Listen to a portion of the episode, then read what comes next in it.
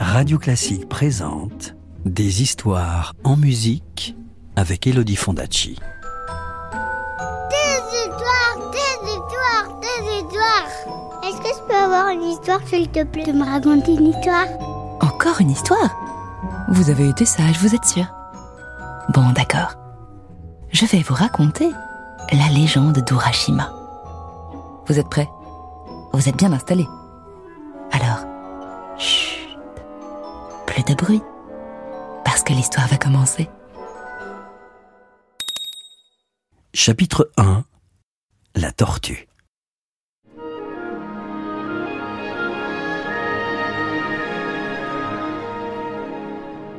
Il y avait autrefois un brave pêcheur qui s'appelait Urashima.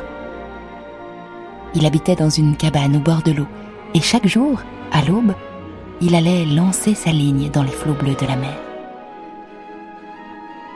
Un jour qu'il marchait sur la grève, il aperçut un groupe d'enfants surexcités attroupés autour d'un objet qu'il ne parvenait pas à voir.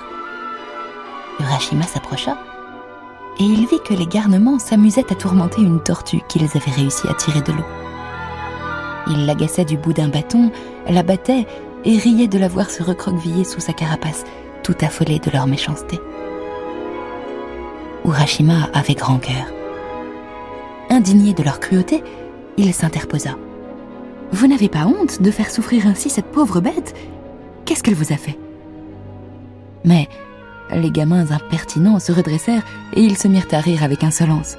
Mais de quoi te mêles-tu? Cette tortue est à nous, nous l'avons trouvée, laisse-nous tranquille. Et ils retournèrent à leur jeu.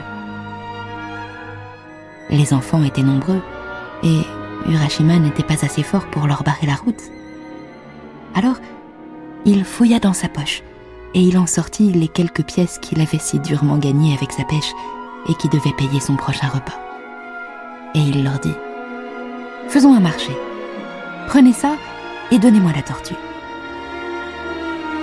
Trop contents de l'aubaine, les gamins empochèrent les pièces et ils partirent en ricanant. Urashima se pencha et il caressa du bout des doigts la carapace de la tortue qui tremblait de peur. Te voilà sortie d'affaire, petite camarade, dit-il gentiment. Va maintenant et ne te laisse plus attraper. Et Urashima souleva la tortue et la remit à l'eau. Il la regarda s'éloigner vers le large, puis il retourna chez lui, le ventre vide, mais le cœur tout joyeux. Quelques jours plus tard, alors qu'Urashima était sur sa petite barque en train de pêcher, il entendit une petite voix. Seigneur Urashima Seigneur Urashima Tout étonné, Urashima regarda autour de lui. Mais il ne vit rien. Croyant d'avoir rêvé, il se remit à pêcher. Mais la voix reprit. Seigneur Urashima Seigneur Urashima Urashima leva la tête. Et cette fois-ci, il scruta la mer en fronçant les sourcils. Et il vit tout à coup une petite tête qui émergeait de l'eau. Une tortue nageait dans sa direction. Seigneur Urashima dit à nouveau la tortue en s'inclinant gracieusement devant lui. Ne me reconnais-tu pas? Je suis la tortue à qui tu as sauvé la vie. Je te suis très reconnaissante de m'avoir aidée et je voudrais te le prouver. Je suis venue te chercher. Monte sur mon dos. Stupéfait, Urashima fit exactement ce que la tortue lui disait, et il enfourcha la carapace. Où allons-nous, petite tortue? demanda-t-il. Ne t'inquiète pas, dit la tortue. Je t'emmène au palais du roi des océans. Et la tortue plongea dans les profondeurs de la mer.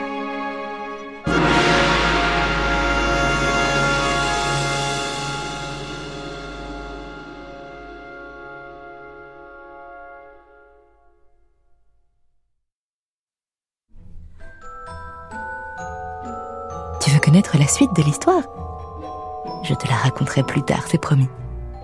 À bientôt. C'était La légende d'Urashima, un conte japonais adapté et raconté par Elodie Fondacci sur La mer de Claude Debussy.